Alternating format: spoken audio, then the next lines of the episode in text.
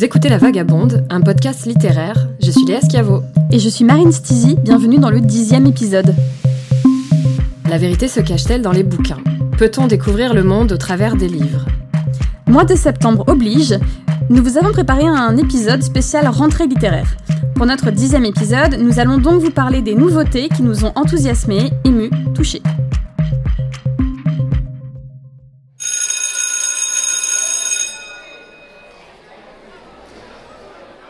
La rentrée littéraire de septembre 2020, bien que quelque peu perturbée par la crise sanitaire, a bel et bien lieu. Autant dire que c'est un soulagement sans nom, une joie difficile à dissimuler dans cet océan de doutes et d'incertitudes. Et autant dire que quoi qu'il arrive, il nous restera toujours la littérature, et cette affirmation, bien que terriblement banale, a de quoi réchauffer mon petit cœur devenu anxieux ces derniers mois. Oui, et le mien aussi.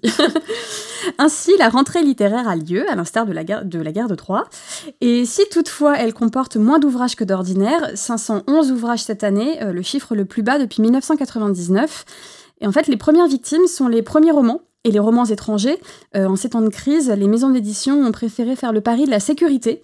Euh, mais une chose nous saute au visage, il semblerait que cette rentrée soit à bien des égards féministe. Et oui, féministe. Au programme, par exemple, le dernier livre, apparition posthume donc, de Gisèle Halimi, l'avocate décédée il y a quelques semaines à l'âge de 93 ans, rendue extrêmement populaire notamment pour son engagement en faveur de la dépénalisation de l'avortement dans les années 70, publie chez Grasset Une farouche liberté, un livre coécrit avec la journaliste Annick Cogent, retraçant ses 70 ans de combat et d'engagement au service de la justice. Citons également Ne nous libérez pas, on s'en charge, une histoire des féminismes de 1789 à nos jours, de Bibia Pavard, Florence Rochefort et Michel Zancarini-Fournel, un essai paru aux éditions La Découverte qui retrace l'histoire du MLF, le mouvement de libération des femmes. On peut citer aussi euh, Présente, euh, l'essai de la journaliste Lorraine Bastide, qui paraît aux éditions Alary et qui décortique la place des femmes dans l'espace public. Et pardon, je vous spoil un peu, c'est affligeant. Voilà. Euh, ou bien aussi, on peut parler de La puissance des mères, premier ouvrage de Fatima Wassak, politologue et cofondatrice du Front, des mères, euh, premier syndicat de parents d'élèves des quartiers populaires, un livre qui met au cœur de son propos l'importance et la force des mères dans les luttes menées par leurs enfants. Et en fait, ce qui est réjouissant, c'est que cette liste est loin d'être exhaustive. Euh, les propositions de cette rentrée sont croustillantes. Plus que jamais, nous vous invitons à sortir de chez vous, à enfiler votre masque et partez euh, flâner en librairie, c'est certain. De belles surprises s'y trouvent. Oui, et en attendant, place à nos coups de cœur de cette rentrée pour un épisode un peu spécial. Euh, il a fallu les départager, ça n'a pas été évident, mais la vie, et donc ce, ce podcast, c'est aussi faire des choix. Voici donc notre sélection en espérant qu'elle vous donne envie de découvrir ces livres. Et donc commençons par un des grands succès de cette rentrée, mon premier choix, Betty de Tiffany McDaniel. Alors Betty, c'est un très joli livre qui raconte l'histoire donc de Betty, la petite indienne, comme l'appelle son père, d'origine cherokee, et euh, largement inspiré de l'histoire de la mère de Tiffany McDaniel, donc de l'autrice. Publié aux éditions Gallmeister, c'est manifestement un des livres à ne pas manquer de cette rentrée littéraire. Il a d'ailleurs remporté cette semaine le prix FNAC 2020, et je plonge donc euh, dans le consensus du moment en choisissant euh, ce livre.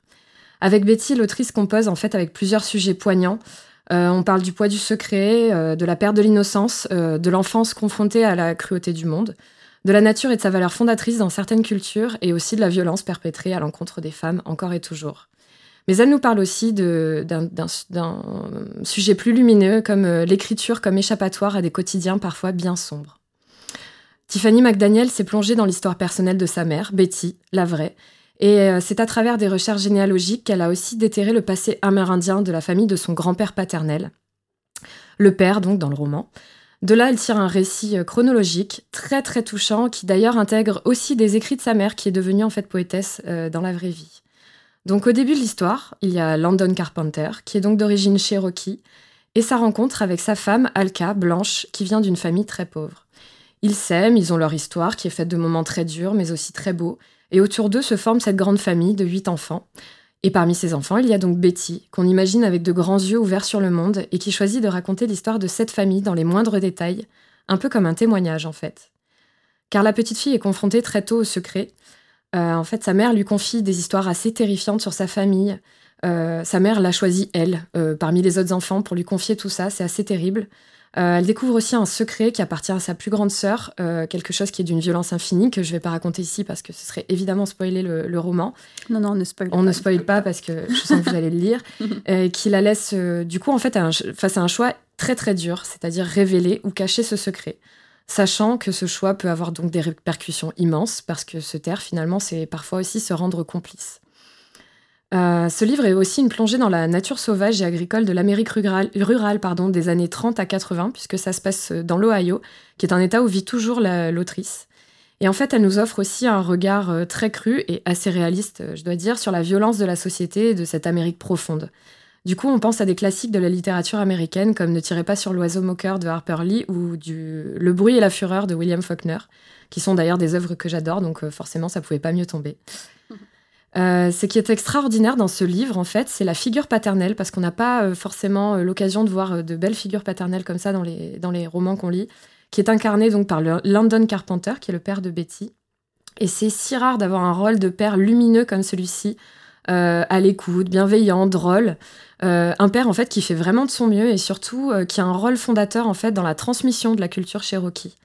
Euh, il raconte beaucoup d'histoires, de croyances, de traditions cherokee qui sont en fait du coup le fil rouge du roman. Et ce sont ces histoires qui vont aider Betty à rester libre dans un monde parfois bien triste. Et ces petites histoires permettent aussi, notamment à nous lecteurs, lectrices, de voir la vie d'un angle bien différent de celui auquel on est habitué. Et c'est très poétique ça fait beaucoup de bien en fait. Euh, mais ce sont aussi ces histoires, cette culture qui marque vraiment le fossé entre cette famille, les, les Carpenters, et le reste de la petite ville dans laquelle ils habitent, dont les habitants, sans doute, sont majoritairement blancs. Et London et ses enfants, les enfants qui lui ressemblent en tout cas, donc qui, sont, qui ont les traits euh, indiens, Cherokee, dont Betty sont victimes de racisme en permanence. Donc ça peut être parfois très très violent dans le, dans le roman. Euh, il y a des situations de violence verbale, violence physique. Euh, voilà, ça peut être très sombre, ce que je disais plus tôt. Et donc voilà, on suit l'évolution de cette famille avec le regard que porte Betty sur ses parents, sur ses frères, ses sœurs. Elle est d'abord toute jeune, puis elle grandit, elle change, elle s'affirme, et en fait, on est immédiatement absorbé par l'histoire, les personnages. Ça faisait longtemps que je m'étais pas attachée autant à des personnages comme ça. Voilà. Et euh, fun fact, ce livre, euh, je trouve, acquiert une force supplémentaire quand on apprend en fait que l'autrice a tenté de le faire publier il y a des années, mais en fait, elle a trouvé porte close, car le livre était soi-disant déjà trop sombre, euh, trop centré sur des problématiques dites féminines, je mets des guillemets. il semble même qu'on lui ait conseillé de faire de son héroïne un homme. Euh, donc euh, bon, voilà, quand on voit le succès, la résonance du livre aujourd'hui, vous avez probablement vu passer, il y a, beaucoup de communication autour de ce livre et je trouve à raison. On se dit que oui, c'est possible, les mentalités évoluent, euh, le monde de l'édition aussi probablement, et tout comme le regard qu'on peut porter à la littérature, non pas féminine, donc avec des guillemets, mais produite par des femmes. En tout cas, c'est un female gaze, décidément, on y revient toujours, qui fait du bien et qui fait écho à l'histoire vraie de cette famille, puisqu'en fait, on y apprend, si on ne le savait pas, que la culture euh, cherokee est matrilinéaire et matriarcale. Donc tous les enfants en fait de cette famille sont élevés dans l'idée que la femme est libre a priori et puissante a priori. Et en fait, c'est tellement à milieu euh, de ce qu'on a l'habitude de voir dans l'histoire bah, de nos propres familles ou de ce qu'on a l'habitude de lire dans des histoires de famille euh, habituellement, dans les traditions dont on hérite, qu'en fait, ça donne un peu des frissons tellement c'est fort. Enfin, vraiment. ça fait du bien. Ouais, ça fait du bien et on adhère vraiment à toutes ces petites histoires très oniriques sont hyper euh, bienvenues. Voilà. Et euh, voilà, bah, en fait, ça faisait bien longtemps que j'avais pas été émue à ce point par une histoire et par ces personnages, j'ose l'avouer. Et euh, pour finir, en fait, j'ai été vraiment très touchée par ce fardeau porté par une enfant si jeune, cette responsabilité face au silence qui lui est imposé, la rendant complice d'une violence qui en fait n'est pas du tout de son fait. Et c'est aussi très beau le fait qu'elle soit sauvée, entre autres, par la figure très protectrice de son père et par l'écriture. Un autre livre de cette rentrée qui, place un peu le silence euh, au cœur de son intrigue, euh, c'est le nouveau roman de l'autrice française Lola Lafont, publié chez Actes Sud, qui s'appelle Chaviré.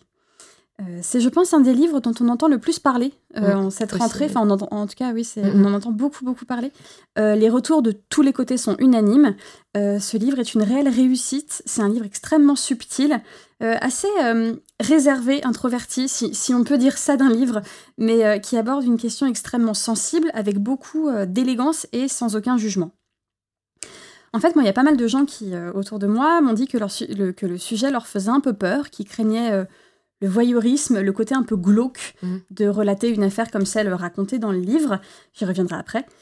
Et en fait, c'est toute la force de Lola Lafont. Il n'y a aucun jugement donc, aucune maladresse dans le traitement des sentiments et des faits. Mais bon, j'y reviens. Chaviré donc, euh, est en partie une plongée dans les méandres de l'adolescence, dans ce qu'il y a de complexe à affronter les défaites et les désillusions de la vie dans la construction sociale d'une jeune femme.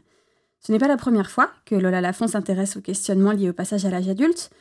Euh, dans La petite communiste qui ne souriait jamais, paru en 2014 chez euh, Actes Sud, euh, toujours, elle, inter- elle interrogea la figure de Nadia Comaneci, qui était une petite gymnaste roumaine de 14 ans, apparue au JO de Montréal en, en 1976.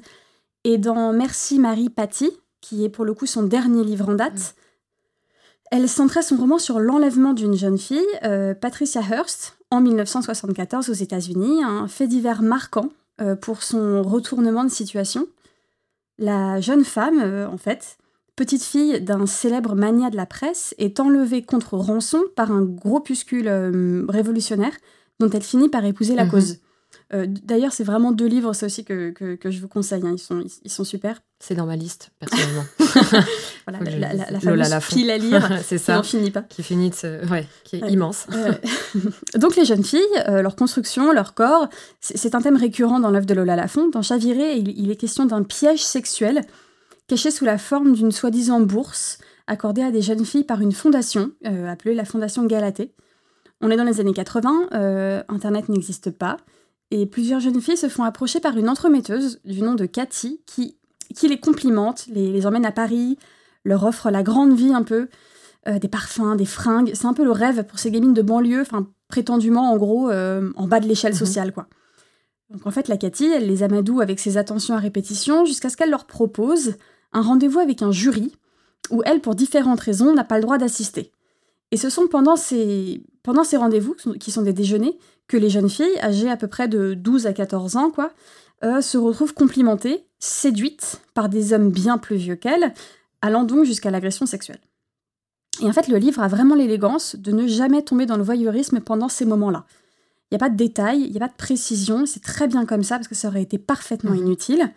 Et en fait, la seule chose qu'on sait, c'est que toutes ressortent sidérées de ces déjeuners, tétanisées, se sentant fautives aussi si elles n'ont pas fait ce qu'on leur demande, parce que les hommes en question pr- euh, prétextent en fait la maturité comme élément de réussite essentiel pour obtenir la bourse en question, et donc en gros accepter les avances, c'est ça pour eux euh, ce qu'ils expliquent comme être mature, quoi. Et, euh, et aussi, donc, toutes ces jeunes filles, elles n'en parlent jamais les unes avec les autres Mhm. et par honte, par convention euh, ou par culpabilité. L'élément clé du récit, c'est une jeune fille en particulier. Elle s'appelle Cléo, un petit clin d'œil à la Cléo de 5 à 7 d'Agnès Varda. Et dans la première partie du roman, elle a 13 ans. Elle euh, vit avec ses parents à Fontenay, dans le, Val-de-Marne, et se rêve danseuse. Et euh, tous les samedis, elle s'entraîne à la MJC de son quartier, et c'est là qu'elle va faire la connaissance de Cathy. Donc en fait, on suit sa trajectoire, leur rencontre, ses espoirs, les premières sommes d'argent qu'elle touche, puis ses désillusions et les violences. La grande particularité du personnage de Cléo, c'est que contrairement à certaines autres jeunes filles mêlées à l'affaire, elle ne sera pas uniquement victime, avec de grandes guillemets. Et euh, parce qu'en fait, on pourrait débattre sur cette question de victime Mm. pendant des heures, coupable, victime, enfin voilà. Mais en tout cas, le fait est qu'elle est elle aussi à partir d'un moment, enfin elle aide elle aussi à partir d'un moment à recruter des jeunes filles dans son école. Dans son école, elle, les- elle les incite à prétendre à cette, à cette, à cette bourse. Mhm. Elle les incite du coup aussi à se rendre à ces dîners, tout en sachant au fond d'elle ce qui s'y déroule en fait de manière irrévocable. Euh, alors que pourtant, elle n'en a même jamais parlé avec les autres. Elle ne sait, pas- elle sait pas en fait au fond si les jeunes filles qu'elle incite à, à aller déjeuner avec ces hommes se font traiter de la même manière Mhm. qu'elle. Elle le sait pas. Enfin bon, voilà. Mais elle sait que c'est un risque. Elle, elle sait qu'il y a le risque. voilà. C'est ça. Mais pourtant, elle y va quand Mhm. même. Et c'est ça qui est hyper intéressant. Et donc, bref, il y a peut-être. Et ce aussi, pourquoi elle le fait, c'est qu'elle est terrifiée à l'idée de décevoir Cathy, cette femme qui s'intéresse tant à elle quand personne d'autre ne le fait. Euh, mais voilà, sans savoir euh, comment dire aux autres de ne pas le faire, de ne pas y aller, et tout particulièrement quand elle rencontre une, une plus jeune fille encore qu'elle, elle s'appelle Betty. Ah oui, c'est bon. C'est une jeune fille très talentueuse qui ne vit que pour la danse et pour réussir dans cette voie et qui ferait un petit peu n'importe quoi pour ça. Donc en gros, il y a dans l'histoire de Cléo une histoire de l'influence, Une histoire de la domination sociale et bien sûr, devenue adulte, une histoire de la culpabilité et du pardon. Comment vivre avec ces agissements-là, comment vivre avec le souvenir et comment vivre avec la culpabilité. Donc en fait, les, autres parties du livre s'attachent à compter l'après via des portraits de personnes qui ont côtoyé Cléo après cet épisode, une ancienne petite amie, une habilleuse qu'elle a rencontrée quand elle travaillait en tant que danseuse dans un cabaret, un ami, d'enfance. Et ensuite, on revient à Cléo. On lui laisse la parole à la fin du livre pour essayer d'y voir clair dans une affaire qui ne l'est pas parce que biaisée par de multiples facteurs, mais racontée toujours avec beaucoup de distance, parce que la distance, c'est celle que Cléo s'est imposée aussi à elle-même durant toutes ces années. Donc Chaviré est un livre extrêmement complexe, très bien ficelé, extrêmement fort dans la psychologie des personnages, dans la peinture du non-dit, de la domination, des espoirs liés au rang social, et en plus d'être euh, accessoirement un fabuleux page turner qu'on ne lâche pas du tout une fois qu'on l'a débuté. Changement d'ambiance et de pays, je suis repartie aux États-Unis, cette fois-ci avec Maya Angelou et son autobiographie Rassemblez-vous en mon nom, qui est donc mon deuxième favori de cette sélection. En cette rentrée littéraire, les éditions Noir sur Blanc rééditent donc Rassemblez-vous en mon, nom, qui est traduit par Christiane Bess. L'occasion était donc trop belle pour en parler ici, d'autant que cela faisait euh, très longtemps qu'en fait je devais lire Maya Angelou. Mm. elle faisait partie justement de cette pile immense qui, qui fait que s'accumuler depuis des mois. Et donc ça y est, c'est chose faite, j'ai pu euh, la cocher sur ma liste entre guillemets. Et quelle découverte euh, C'est un objet très, très intéressant que ce texte, passionnant en fait. Il n'est pas très long. Euh, mais mais il y a tellement de choses à dire. D'ailleurs, j'ai essayé de me réfréner parce que il y, a énormément de choses à dire. On n'a pas une heure et demie de podcast. Non, voilà, on a voilà, on va faire euh, rapide et efficace. Euh, en gros, il s'agit d'un, enfin pas en gros d'ailleurs, il s'agit d'un récit autobiographique. On raconte d'ailleurs que c'est James Baldwin qui a conseillé à Maya Angelou d'écrire son autobiographie. cette autobiographie débute avec je ne sais, je sais pourquoi chante l'oiseau en cage. Euh, et dans Rassemblez-vous en mon nom, euh, Maya Angelou évoque ses toutes jeunes années, euh, ces jeunes années qu'elle va passer entre la Californie, l'Ohio et l'Arkansas dans les années 40. À ce moment-là de son histoire, Maya Angelou a donc 18 ans, a un fils de quelques mois, de père inconnu, c'est un peu flou dans, dans ce tome-là. Elle cherche du travail et finalement, tout simplement, entre guillemets, a un but dans sa vie. Mais je crois que pour en parler, il faut d'abord laisser de côté en fait la valeur autobiographique du récit. Euh, il y a du génie dans le style avec lequel cette histoire est racontée. Comme on s'imagine, euh, cette période-là est une période très très sombre pour euh, les jeunes filles qui souhaitent peut-être faire quelque chose de leur vie plutôt que de se marier tout simplement et être une femme au foyer. Et ça va sans dire, elle l'est bien plus pour les jeunes filles afro-américaines. et bien en fait, malgré ce, ce, côté donc très sombre qui peut être très sinistre, très violent, il y a une telle rondeur dans le style une telle limpidité, je dirais. Le, résultat, en fait, est finalement presque solaire, car l'autrice a l'art de raconter des situations terribles sans pathos. Elle a un regard très vif, très aiguisé sur sa propre situation, sans jamais tomber dans la suranalyse. Euh, en fait, elle fait confiance au lecteur pour tirer ses propres conclusions, en suggérant plutôt qu'en nommant. Et je trouve qu'en termes de dénonciation, en c'est ultra efficace. Et je parle de dénonciation parce qu'en fait, le texte pose la question suivante. Euh, qui est celle-ci, c'est mais qu'est-ce que vous voulez que je fasse, moi, une jeune femme noire, euh, aux États-Unis dans les années 40 euh, Quelles sont mes options dans la vie, en fait Vous voulez bien me le dire? En gros, c'est ce cri-là. Et tout le livre est construit autour de cette question, et c'est là que j'en reviens à sa valeur autobiographique, parce que c'est une question cruciale pour Maya. D'ailleurs, Marguerite Johnson est son vrai nom. Et pendant tout le récit, elle va tenter d'y répondre, tenter d'avancer coûte que coûte, tirailler entre l'ambition, le désir de faire quelque chose de sa vie, et la nécessité aussi de survivre. Et cette notion de survie, elle est réelle, elle est d'autant plus pour une femme noire dans les années 40 qui a vécu une partie de sa vie notamment dans un état ségrégationniste. Et parfois, c'est vrai, on se sent un peu désorienté, on est un peu bousculé par l'expérience qu'elle partage. Nos repères moraux sont un peu malmenés parce que, en fait, elle aborde à travers la réalité qu'elle raconte des questions très dures comme par exemple la prostitution. Il y a la drogue aussi, mais voilà, la prostitution, ça m'a marqué. Et en fait, ce qui est génial, c'est que, qu'on soit d'accord, pas d'accord, elle nous pousse à nous interroger, à nous mettre à sa place. Et en fait, elle apporte un regard très distancé, comme je disais plus tôt, un peu sceptique, voire ironique. Euh, en fait, c'est le regard que porte l'écrivaine sur son soi plus jeune. Et c'est savoureux, en fait, de, voir cette distance-là qu'elle peut apporter. Et ça marche très bien, parce que grâce à elle, on révise nos contextes, euh, nos concepts, pardon, on recontextualise, on est indulgent, on la plaint, on l'admire, on l'accompagne dans ses mauvaises, dans ses bonnes décisions. On est vraiment avec elle. Et en fait, elle nous invite à traverser euh, avec elle cette époque charnière au terme de laquelle elle va réussir à prendre conscience de la valeur de sa propre vie, de ses propres choix. Et en fait, pour moi, ça en fait le génie de ce texte, qui est du coup plein d'espoir. Il montre que le déterminisme n'existe pas, parce que quand on connaît son parcours, on peut sans peine d'ailleurs dire qu'elle a finalement réussi à trouver sa voie, puisqu'aujourd'hui Maya Angelou, c'est une figure illustre de la littérature américaine, des mouvements des droits civiques. Euh, mais en fait, le, texte montre aussi de manière très crue les barrières qui pouvaient exister pour les Afro-Américains, hommes comme femmes d'ailleurs, parce qu'elle parle beaucoup de son frère, par exemple, elle parle de sa mère. Et ces barrières-là, elles sont liées purement et simplement à la couleur de peau. Sortir de ça, c'est très difficile. Et quand je parle de ça, je fais référence au manque d'opportunités, au racisme systémique, à la violence qui maintient la tête sous l'eau de tous les personnages du, roman, enfin du roman de l'autobiographie. Bref, c'est encore un livre, euh, je dirais un peu sous forme de témoignage, témoignage d'une époque, d'une condition aussi. Euh, et c'est assez finalement génial à lire parce que c'est à la fois romanesque et éclairant. Et personnellement, je pense que je vais pas m'arrêter à celui-ci. Je vais mm. continuer un peu à, voilà, découvrir toute l'œuvre de Maya Angelou. En tout cas, ce que je conseillerais, c'est d'aller voir sa vie, d'aller voir son parcours. Lisez son autobiographie, mais aussi sa poésie, c'est très inspirant. Et euh, parce que en fait, la plupart de ses écrits sont tournés vers la problématique du racisme, du droit à la dignité des personnes africaines-américaines, l'indépendance en tant que femme et de la littérature comme moyen de résistance et de survie. C'est donc notre genre de femme, je dirais. Ça donne tellement envie. ben voilà, je le conseille vraiment. Alors pour terminer cet épisode un peu euh, hors série, coup de cœur euh, de la rentrée, euh, moi je vais vous parler d'une autre femme qui m'a carrément tapé dans l'œil et dont le livre est, je pense, le meilleur livre que j'ai lu de toute l'année. Voilà, il va falloir s'y mettre alors, je vais le lire aussi. c'est les nanas disent tout, tous les livres, c'est le meilleur livre que j'ai génial, c'est le meilleur. faut le lire. mais, mais, en fait, voilà, pour vous, pour vous donner un exemple quand même, je l'ai lu au mois de juillet et j'arrive pas encore vraiment à en faire mon deuil. je l'ai tellement aimé que je dis à tout le monde autour de moi de l'acheter. Ouais, ça fait euh, ça souvent. On l'offre, on l'achète, ah on dit de l'acheter. C'est terrible. Et donc là, je vous le dis aussi à vous, s'il vous plaît. Achetez Fille, femme, autre de l'autrice britannique et nigériane Bernardine Evaristo, euh, publié chez Globe, traduit de l'anglais par euh, Françoise Adelestin, récompensé par le Man, Booker Prize l'an dernier, ex aequo quand même avec les, testaments de Margaret Atwood, mm. hein. voilà, rien que ça. En fait, je crois que j'ai été littéralement happée, avec une rapidité, je me souviens, assez déconcertante.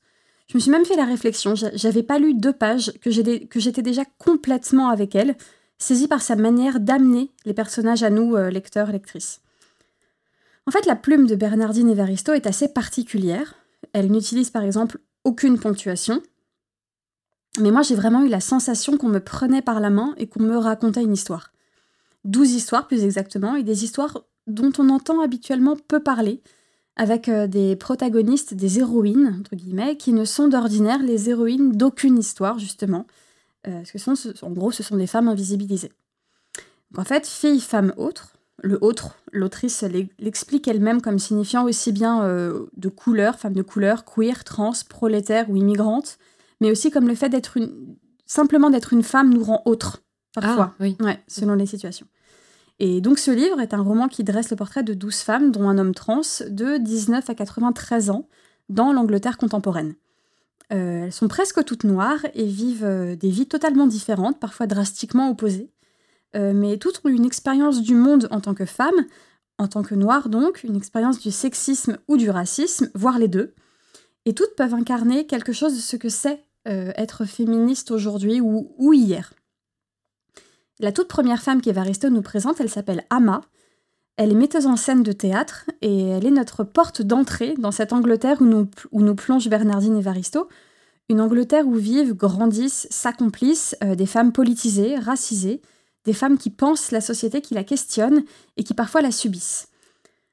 En fait, tous les portraits partent de ce personnage et tout finira aussi par elle. Elle est un peu la pièce tournante de ce kaléidoscope à l'heure où euh, une de ses créations théâtrales doit être montrée est présentée au National Theatre, parce que ce n'est pas rien, en fait, une autrice et metteuse en scène noire lesbienne euh, programmée au National Theatre, il y a de quoi faire parler. effectivement, vous verrez, ça fait parler. Et euh, autour, il y a une flopée de femmes, toutes liées les unes aux autres d'une manière plus ou moins évidente, voire plus ou moins saugrenue.